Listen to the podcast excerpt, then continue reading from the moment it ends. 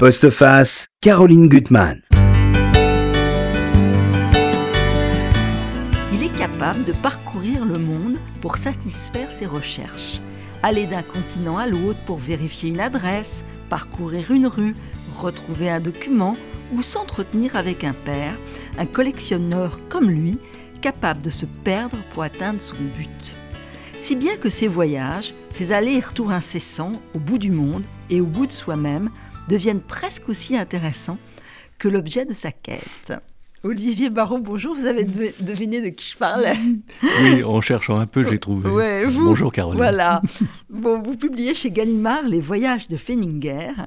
Et ce que j'admire chez vous, c'est ce savoir infatigable, euh, ce, la façon dont, dont vous collectionnez, voilà, quand vous avez quelque, quelque chose, un lieu, un homme, un artiste que vous aimez, la façon dont avec laquelle vous, avec ardeur, vous allez jusqu'au bout. Vous arrivez à conjuguer, au fond, tous les arts, parce que finalement, la vérité, elle se trouve à travers mmh. tous ces arts, euh, et, que finalement, vous, vous nous entraînez dans, votre errance avec un immense bonheur. C'est qu'on vous suit dans l'art délicieux des digressions, dans cette quête.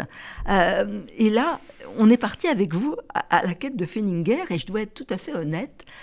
Quand j'ai vu ces tableaux, ça me disait quelque chose, mais je ne connaissais pas son nom.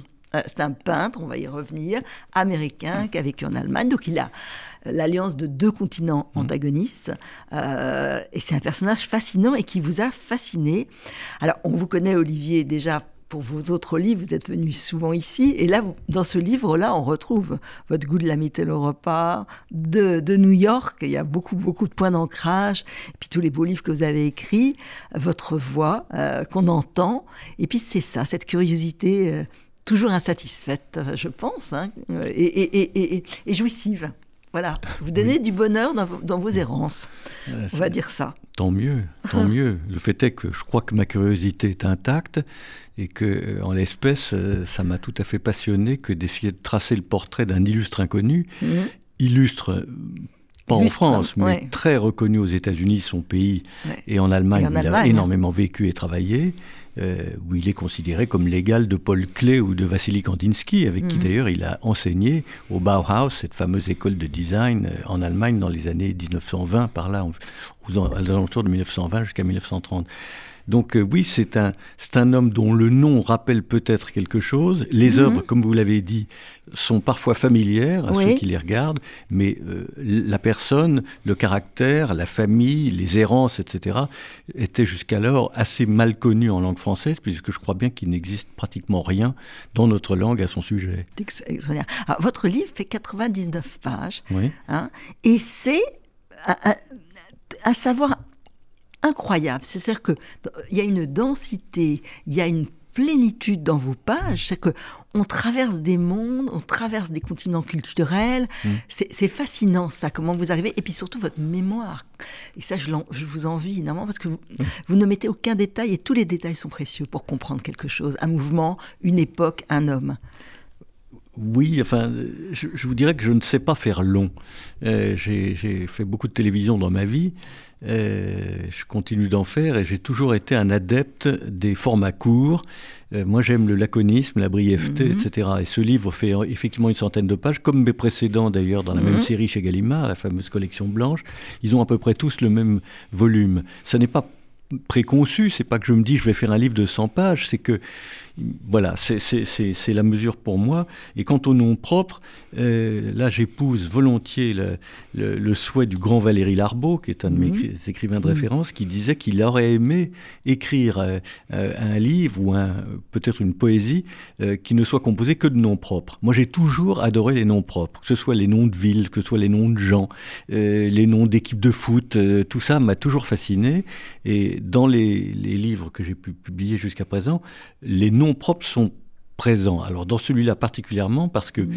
euh, nous sommes en Allemagne majoritairement mhm. euh, pendant ce qu'on appelle l'entre-deux-guerres, disons du traité de Versailles jusqu'à la déclaration de 1939, la déclaration de guerre, l'entrée en guerre des pays occidentaux euh, des 39, et c'est une période d'une effervescence culturelle tout à fait prodigieuse, euh, qui essaime aussi bien en Allemagne qu'en Autriche, qu'en France, naturellement, et dans d'autres contrées.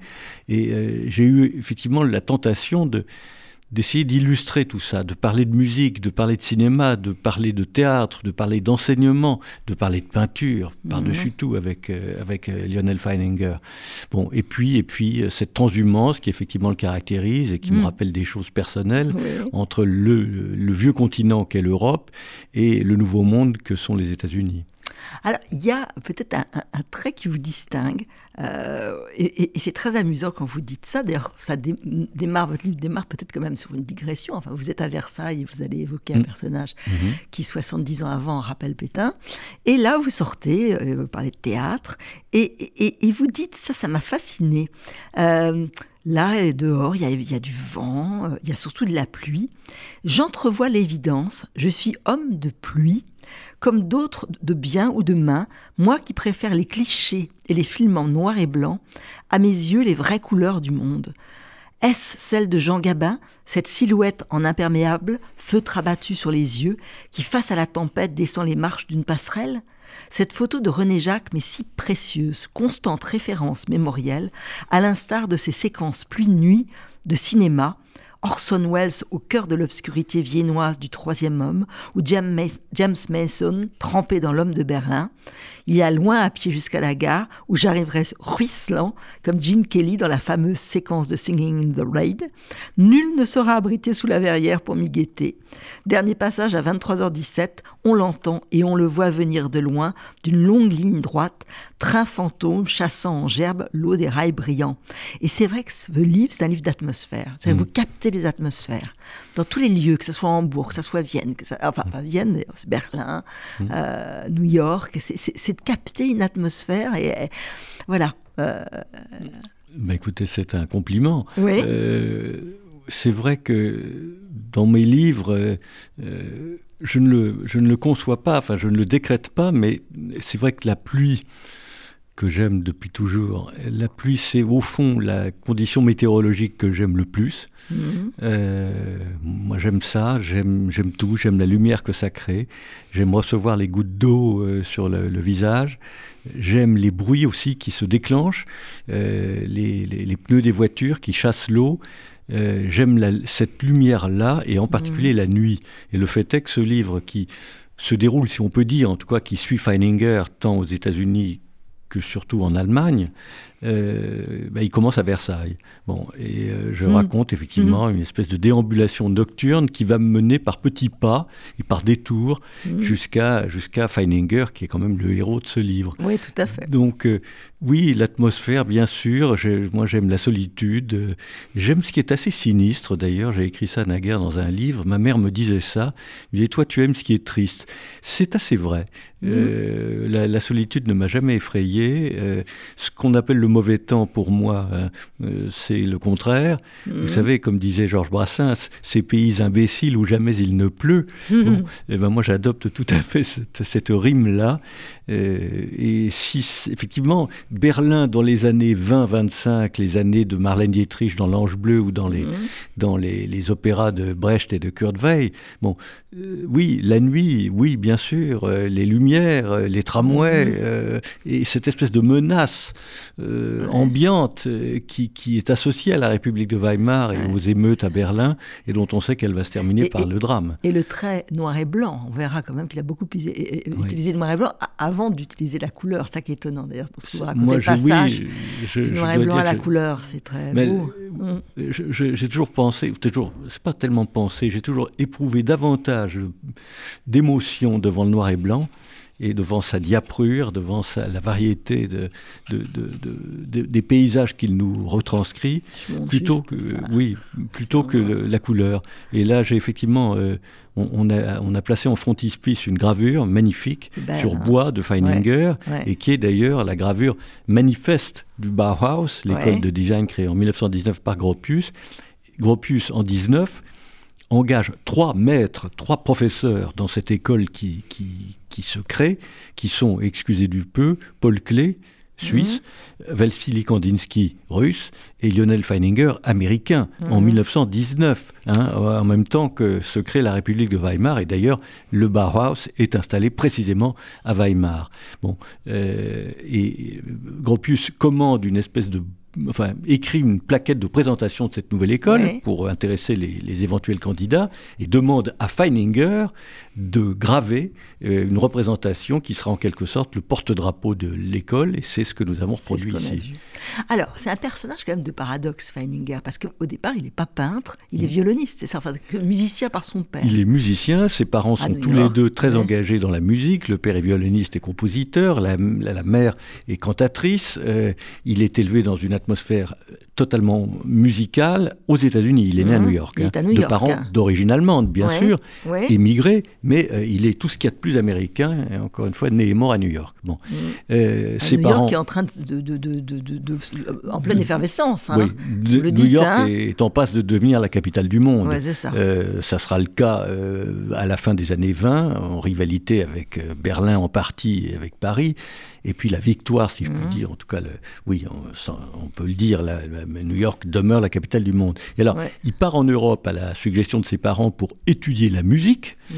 euh, à Leipzig euh, et à Hambourg. Et là, euh, il se passe une chose, un hasard qui, est, qui sera dans son cas totalement déterminant, c'est qu'un jour, le professeur de musique est absent, et il va suivre des cours d'art plastique, de peinture, mhm.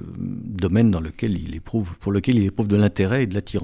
Et puis finalement, c'est là que se fait le grand basculement, c'est-à-dire qu'il va devenir un artiste des arts plastiques, un graveur, un peintre, pas vraiment un sculpteur, mais un formidable maquettiste aussi, euh, tout en continuant de s'intéresser à la musique. Il continue à jouer du violon il a, Oui, il, a, il, est, il est il va être très ami avec Paul Klee, qui, comme lui, est aussi un homme de musique. On connaît le peintre, bien sûr. Mais ce sont aussi des gens de musique. Et quand ils vont enseigner ensemble à, à Dessau, le deuxième lieu où va s'implanter le Bauhaus, à partir de 1926, ils vont être vraiment très très proches. Et je crois vraiment que il n'a jamais abandonné la musique. D'ailleurs, j'ai retrouvé assez facilement des compositions qui sont assez superbes, des fugues en particulier, chose magnifique. Euh, ce qui est extraordinaire, c'est que les partitions qu'on trouve très facilement sur mhm. Internet ressemblent presque à des tableaux de Feininger, ou en tout cas à des gravures de Feininger. Et puis c'est du noir et blanc, une portée par définition, c'est pas de la couleur. Ça fait un peu penser à des tableaux. Donc c'est un homme qui est absolument capable d'écrire de la musique, de la jouer, les arts plastiques bien sûr, mais c'est aussi un photographe formidable. Vous dites à euh, maman que ses fils vont lui offrir un Leica. Hein. Exactement. Il a deux fils qui vont devenir l'un et l'autre. Euh, il a trois fils, dont deux vont devenir des photographes importants, mhm. qui vont initier leur père à la photographie, notamment de nuit d'ailleurs. Il adore les trains. Alors moi j'adore les gares, ah donc ça, on sait, voilà. Savoir, et euh, c'est magnifique. Ces, ces photographies de nuit dans les gares avec les locomotives à vapeur et le, le, panache de fumée, c'est, moi je trouve ça absolument admirable. Donc il sait faire tout ça, et par ailleurs il est très habile de ses doigts, de ses mains. Il fabrique des ah oui, Il fabrique des, locomotives. Ah, mais oui, il fabrique des, des, chemins de fer, il fabrique des petites villes en bois qu'il peint, et euh, ça a un tel succès, il fait ça pour ses fils, hein. euh, ça a un tel succès qu'on va lui dire mais on va créer une, entreprise, tu vas devenir... Euh, bon, ça ne se fera pas. Mais, il les vend quand même, il en vend certains. Oui, oui, il en vend certains. Et d'ailleurs dans les musées, notamment en Allemagne et aux États-Unis, qui sont les deux lieux principaux de l'exposition de l'œuvre de Feininger, on trouve ces maquettes qui sont absolument magnifiques. Par ailleurs, il a fait de la caricature, il a fait de la bande dessinée, il est dans toute l'histoire de la bande dessinée. C'est un type extraordinairement doué toujours dans le doute, très modeste par rapport à ses aptitudes. Il dit toujours qu'il n'est pas tout à fait sûr d'eux. Bon, pour moi, c'est un, c'est, un phare. C'est un. Alors, vous dites parce que vous avez le matériau, il n'y a, a, pas grand-chose. Vous dites qu'ils n'avaient pas d'enregistrement de sa voix. Ça, ça vous manque beaucoup de savoir quel accent il avait. C'est très juste. Je, me demandais effectivement. Euh, c'est étrange d'ailleurs qu'on n'ait pas d'enregistrement. Oui, enfin peut-être quelque part en Allemagne. Moi, dans, mes recherches, je ne l'ai pas trouvé. J'ai donc imaginé des choses parce qu'il a donc sa langue maternelle est l'anglais. Hein. L'anglais. Mais euh, ses parents étaient très germaniques encore. Euh, donc je me suis souvent demandé comment euh, est-ce qu'il avait un accent quand il parlait ah euh, l'allemand un petit accent. ou, l'anglais? Je ne pense pas qu'il avait un accent allemand quand il prononçait des mots en anglais puisqu'une fois encore l'anglais est sa langue maternelle. Il est resté jusqu'à 15-16 ans euh, aux États-Unis et il n'a pas parlé une autre langue à ce moment-là je ne crois pas Alors, il y a des parents. écrits, parce que vous citez des, des Oui. textes de lui. Alors, euh, ça, Oui. vous avez retrouvé des. Oui, Bon.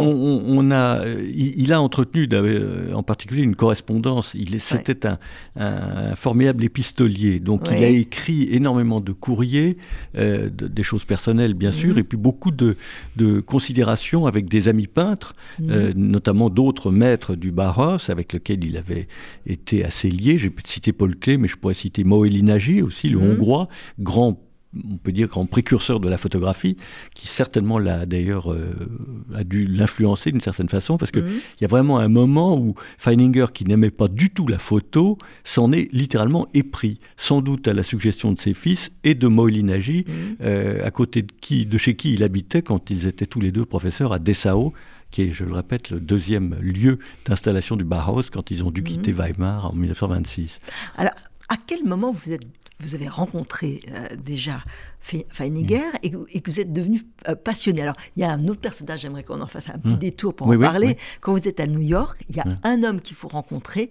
Comment il s'appelle? Achille euh, je- euh, Achim Moeller. Ah. Alors, il est Achim étonnant. Oui. Alors, Euh, c'est lui qui est le turiféraire de, de Feininger. ce C'est plus que ça, c'est- le, le vendeur exclusif de l'œuvre de, Feininger. exclusif, c'est-à-dire que c'est lui qui a la main? Oui, enfin, il, il a en tout cas une collection et il fait régulièrement des expositions dans sa galerie qui est dans l'Upper East Side à New York, vers la 65e rue et Madison. Ouais. Et euh, j'avais déjà commencé d'écrire ce livre et surtout de me passionner pour Feininger lorsque je suis allé lui rendre visite. C'est un homme délicieux, c'est un germano-américain, un peu comme Feininger, mais lui, il est né à Heidelberg, euh, en Allemagne. Il n'est pas allé aux États-Unis, mais il s'est installé euh, à New York après avoir ouvert une galerie à Londres. Et c'est l'homme qui sait le plus de choses sur Feininger. Donc on s'est rencontrés plusieurs fois.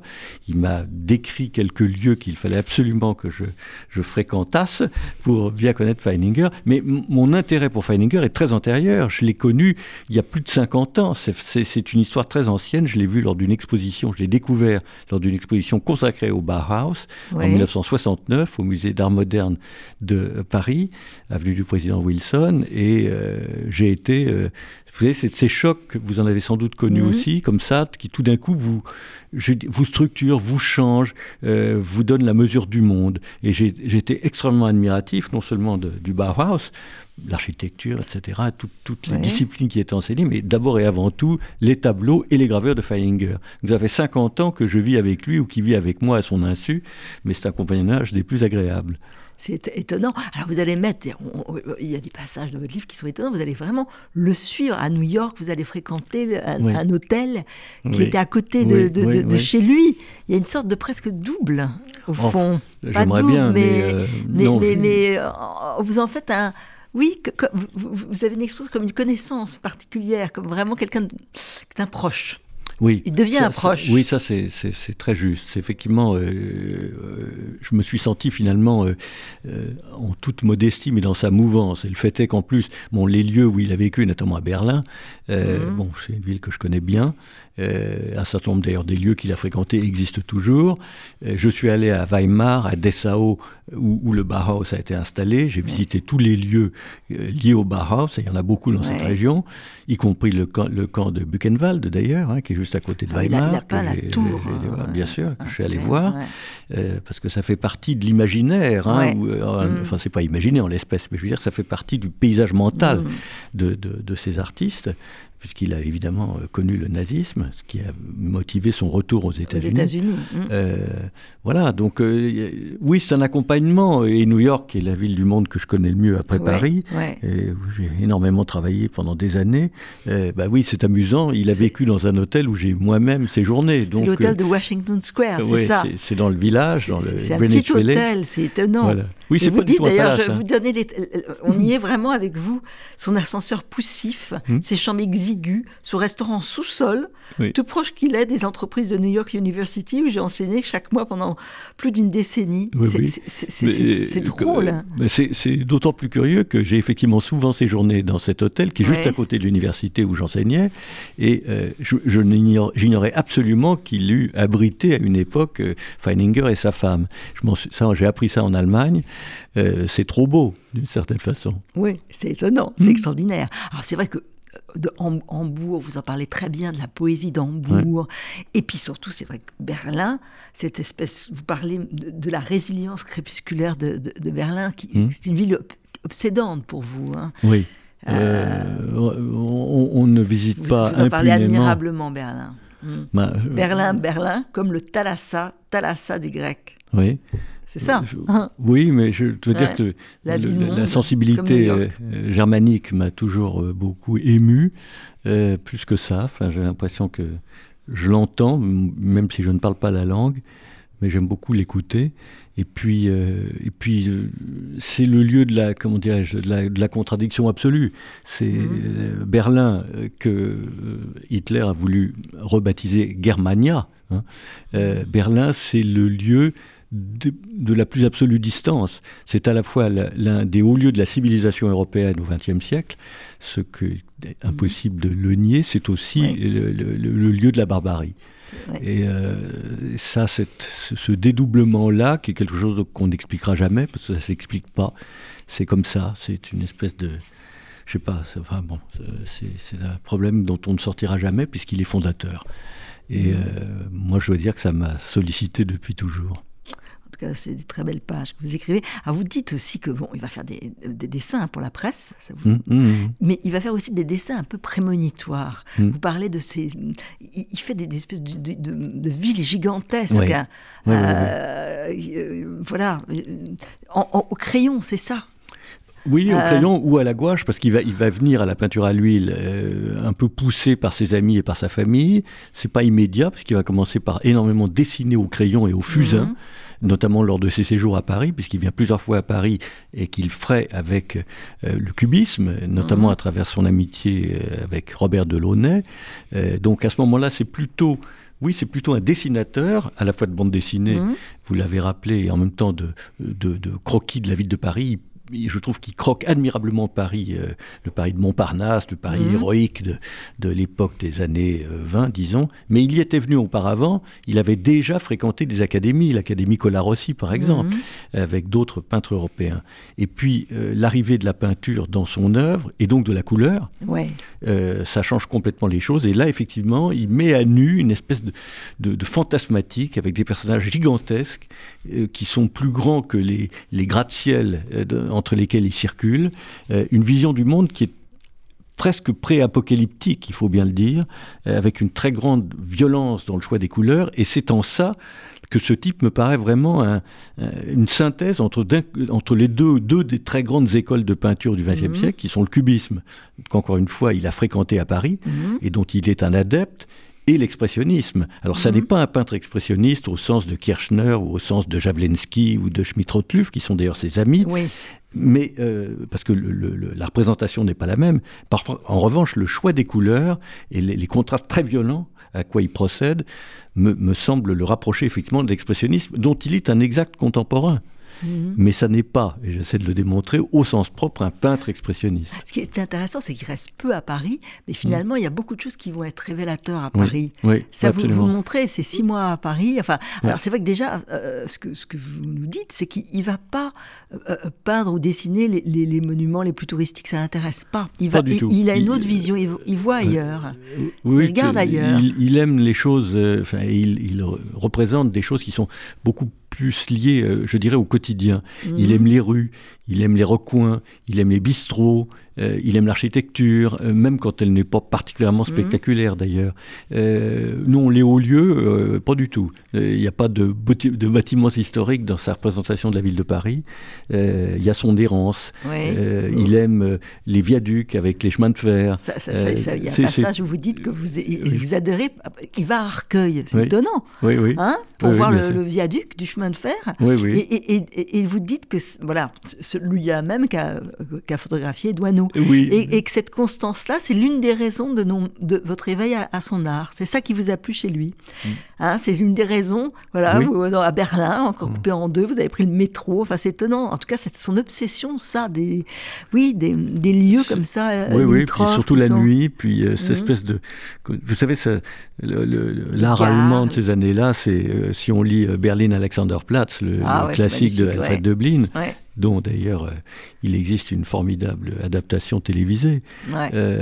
bon, tout, tout, ça est cet univers-là. Ce qui est frappant, c'est à la fois l'émergence de quelque chose, la puissance de la création mhm. qui se dégage à travers la ville de Berlin, et cette, comme si, alors évidemment on connaît la suite de l'histoire, mais on se précipite vers l'apocalypse. On mhm. sent que euh, cette espèce de, montée chromatique et, sonore en même temps, hein, parce que mhm. euh, le bruit des klaxons, le bruit des tramways, le bruit des orchestres, des, orphéons, les, locomotives qui, dont, les roues crissent sur les rails au moment de l'arrêt, etc. Euh, tout ça va mal finir de manière inéluctable. Et ça n'est pas parce que ça a effectivement mal fini qu'on euh, ne pressentait pas dans ces années-là qu'il y avait quelque chose. J'ai retrouvé des, phrases très, très intéressantes de, de, je crois, de Tristan de Sarah qui dit ah Mais quand est-ce que tout ça va. Où est-ce que ça va nous mener C'est à la fois l'effervescence politique, les émeutes, euh, la tentation du coup d'État, euh, Rosa Luxembourg, Karl Liebknecht, etc. Le, le, chômage, la pauvreté, les milliards de marques transportées dans des brouettes, etc. Et en même temps, une créativité prodigieuse. Euh, de la couleur, il, va la garder jusqu'au bout ou pas? Euh, Oui. Euh, c'est vraiment le, le passage euh, à part, enfin, ça va basculer, voilà. Oui, Vous citez d'ailleurs, ça m'a fait plaisir, moi, Nervalienne, fantaisie, Nerval qui est merveilleux. Oui, c'est vrai que ben, vu, de, euh, vu, de, cette façon-là, c'est merveilleux, cette fantaisie où il y a, on voit la couleur, le rouge. Oui, parce que Nerval était, a traduit Faust, hein, bien sûr. C'était un germaniste et un germanophile, très éclairé. C'est vrai que son, son, château de briques rouges, enfin tout d'un coup, il, a, il ah, apparaît là et lui, la couleur qui apparaît tout d'un coup pour, euh, pour mmh. c'est très étonnant, je trouve. Oui, Dans alors, cet univers euh, noir. Euh, et, ce qui est très extraordinaire, c'est que dès, quand il revient dans son mmh. pays en 1939, donc 37, pardon, 37, mmh. et, qu'il reprend son métier de peintre, et là, il vit des commandes. Hein, il vit difficilement d'ailleurs des commandes qui lui sont passées. Enfin, je, je raconte tout ça, mais il ne peint qu'en couleur. Euh, D'ailleurs, il y, a une bande sur ce livre euh, qui donne, une, je crois, une idée assez. voilà. voilà, il y a beaucoup d'étoiles qu'on connaît sans connaître son nom. C'est ça qui est tellement injuste. J'espère que vous allez réussir à, à faire. Pas, mais, euh, vous savez, je, en ce moment même à Vevey, en Suisse, dans le canton de Vaud, il y a une exposition superbe dans un musée qui s'appelle le musée Jenisch, qui est mhm. dévolu à Feininger, dont on célèbre cette année le 150enaire de la naissance. Il est né en 1871. Mais mhm. Mais c'est pas du tout pour ça que j'ai écrit ce livre maintenant. Il aurait dû paraître il y a un an, parce que, bon, et puis le coronavirus mhm. a retardé tout, mais il se trouve que ce livre paraît au moment de la célébration du 150 mais c'est un pur hasard et ça n'a d'ailleurs aucune importance. Ce, qui est, ce, qui est, ce que j'espère, c'est j'aspire à donner le goût de Feininger ou la curiosité envers lui à ceux qui me liront. Déjà, vous nous hmm. faites découvrir. Dans ces... Hmm. il, est, il, est, absolument passionnant et on a envie de voir cette toile. Moi, je suis allé regarder sur Internet. Sur Internet, il y a tout, hein, ou presque. Il y a beaucoup. en tout cas, voilà. c'est vrai que c'est beau. C'est magnifique. On est, on est pris et en effet, il y a cette menace. La menace, justement, vous dites que dès les années 30, il commence à être très connu en Allemagne, son succès. énormément. En 1930, il y a une grande exposition rétrospective. Euh, nous sommes à 30 c'est-à-dire on est à jour J-2 hein, ou moins 3. Mhm. Euh, le jour J, c'est l'arrivée d'Hitler au pouvoir, mhm. tout début 1933, après qu'il a gagné les élections, comme on sait. Bon. Euh, donc tout se gâte tout de suite, car il est quand même assez symptomatique qu'à peine le pouvoir requis par les nationaux-socialistes, le Bauhaus va être interdit. Oui. Hein, les choses, dégénéré très vite. les, choses sont claires. bien sûr. Les choses L'idée de l'art dégénéré, Entartete Kunst en allemand, euh, avec cette grande exposition itinérante qui va montrer euh, ce que ne doit plus être l'art allemand, mhm. ça date de euh, pratiquement l'arrivée au pouvoir des nationaux-socialistes. C'est prodigieux. Il n'y a pas de hasard dans tout ça. Hein. Ce, sont des actions à caractère politique complètement pensées et mhm. annoncées d'ailleurs par le futur chancelier dans son livre théorique qui s'appelle Mein Kampf, où il explique ce qu'il va faire. Tout. Il dit ce qu'il va faire. Mhm. Et on peut faire tout les remarques qu'on veut, il tient ses promesses. Il, annonce un programme, il est élu et il applique le programme. Vous citez une phrase de, Lévinas qui a été écrite un peu de temps après que hmm. euh, Hitler hmm. soit, hmm. arrivé au pouvoir. Enfin, euh, et je trouve très juste. La philosophie d'Hitler est primaire, mais les puissances primitives qui s'y consument font éclater la phraséologie misérable sous la poussée d'une force élémentaire. Elles éveillent la nostalgie secrète de l'âme allemande. Plus qu'une contagion ou une folie, l'hitlérisme est un réveil des sentiments élémentaires. Mhm, Terrible. mhm. La barbarie, quoi. Hmm C'est une partie de l'âme allemande. hein. Euh, Moi, ce, qui me frappe beaucoup, c'est que les Allemands d'aujourd'hui ont très bien pris ça en compte, ont très bien intégré ça. Ouais. Et depuis la fin de la, guerre- de la Deuxième Guerre mondiale, et puis les révélations diverses et variées, je trouve que l'Allemagne a complètement pris conscience et euh, euh, fait un travail de mémoire tout à fait extraordinaire. Oui, Si vous allez à. Berlin aujourd'hui, Ouais. euh, on, on ne peut pas ne pas remarquer à quel point le Troisième Reich et, et ses conséquences et ses, et ses édits et son, son action sont rappelés en permanence en toutes circonstances, en tout lieu, de toutes les façons, etc. C'est plus qu'un travail mémoriel, Mm. c'est un fait de civilisation. Et euh, c'est extrêmement impressionnant. C'est aussi une des raisons pour laquelle je suis très attaché à cette ville.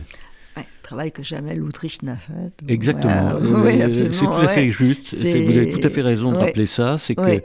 il est bon de rappeler que l'Anschluss en 38, l'annexion de l'Autriche, ça n'est pas du tout un coup de force.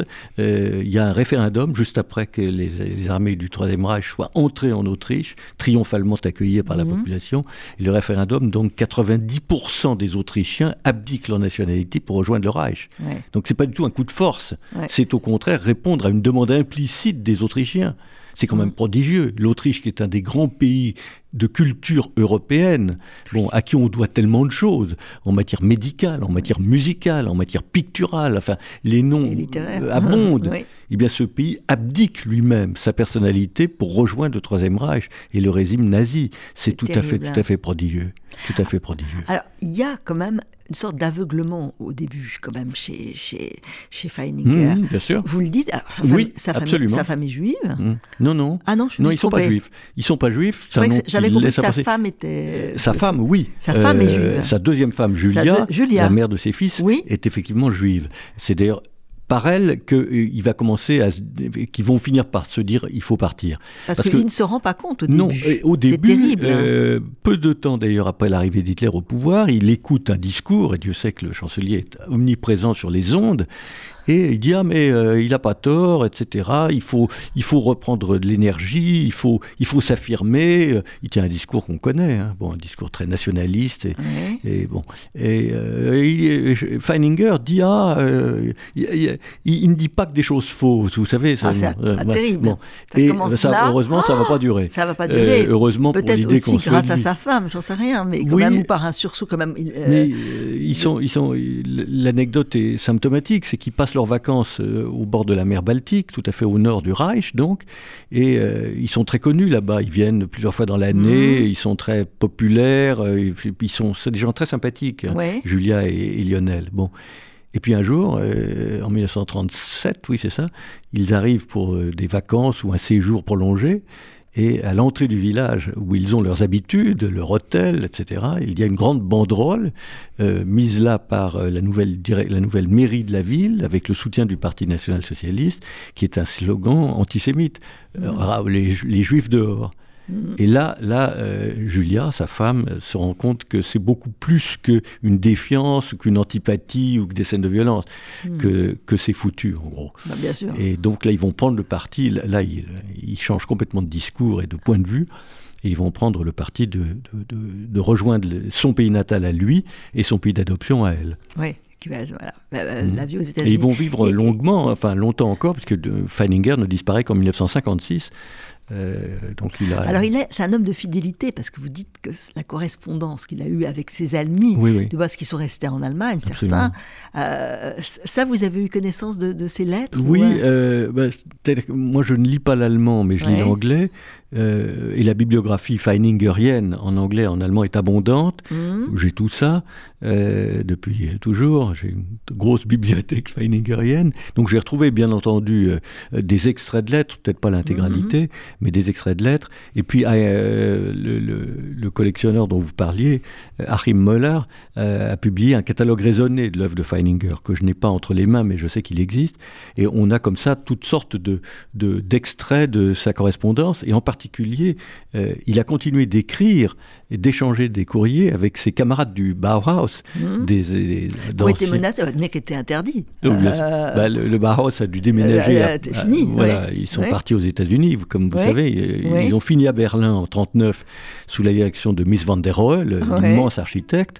Euh, et puis après ça, bon, c'est la guerre mondiale et il y a un nouveau Bauhaus qui est créé à New York euh, dans ces années-là, mais qui n'aura pas évidemment le, relief de ce qu'avait été la première version du dit Bauhaus. Ceci étant, Miss van der Rohe, qui sera enseignant au Bauhaus en Allemagne, puis aux États-Unis, c'est à lui qu'on doit une partie du fameux skyline, des, des profils de l'architecture de villes comme Chicago, New York. Et. L- Ludwig Mies van der Rohe a été un enseignant du Bauhaus. C'est un des plus grands architectes du siècle, un des plus novateurs. Et ben, c'est un Allemand émigré aux États-Unis. C'est le contraire de- du cas de Feininger. C'est amusant, hein, c'est des Mmh, personnages extraordinaires, c'est magnifique. Là, euh, Et sa famille, donc elle a eu ses deux fils, il y a une descendance, il y a, il y a des enfants Feininger que vous Oui, oui, oui, il y a même des petits-enfants maintenant. Euh, les deux fils photographes ont disparu. Oui. Euh, il y en- le plus connu, c'était qui, se- qui se faisait appeler Lux Feininger.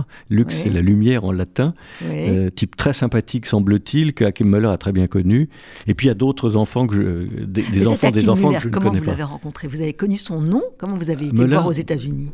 Bah, euh, Parce que c'était l'homme par lequel il fallait passer pour, pour connaître oui, Feininger. mais, mais je connaissais déjà très bien l'œuvre de Feininger. hein. Oui, mais Euh, bon, c'est bon, quand même et, fascinant euh, d'avoir déniché cet homme qui sait Oui, tout mais dans la bibliographie ou dans les articles, etc., il est souvent cité comme étant l'autorité en matière de Mhm. Feininger. Il est d'ailleurs une autorité à propos d'autres peintres, pas seulement de Feininger, mais toute, toute cette génération de germano-américains ou d'américano-allemands.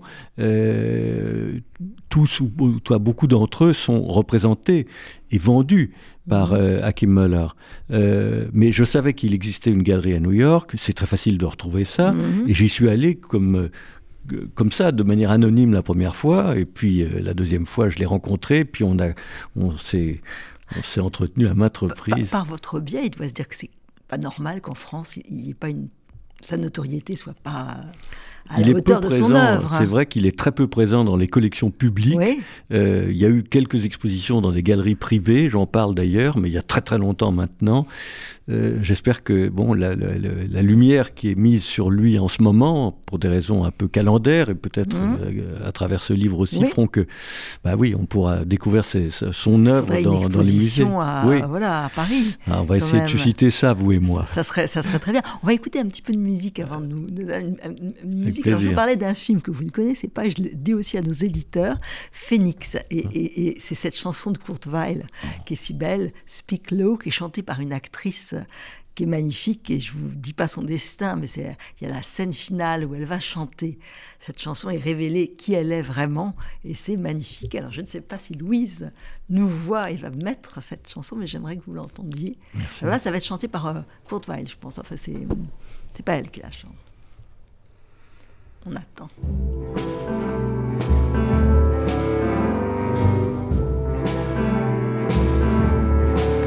Speak low when you speak love. How summer day withers away too soon, too soon.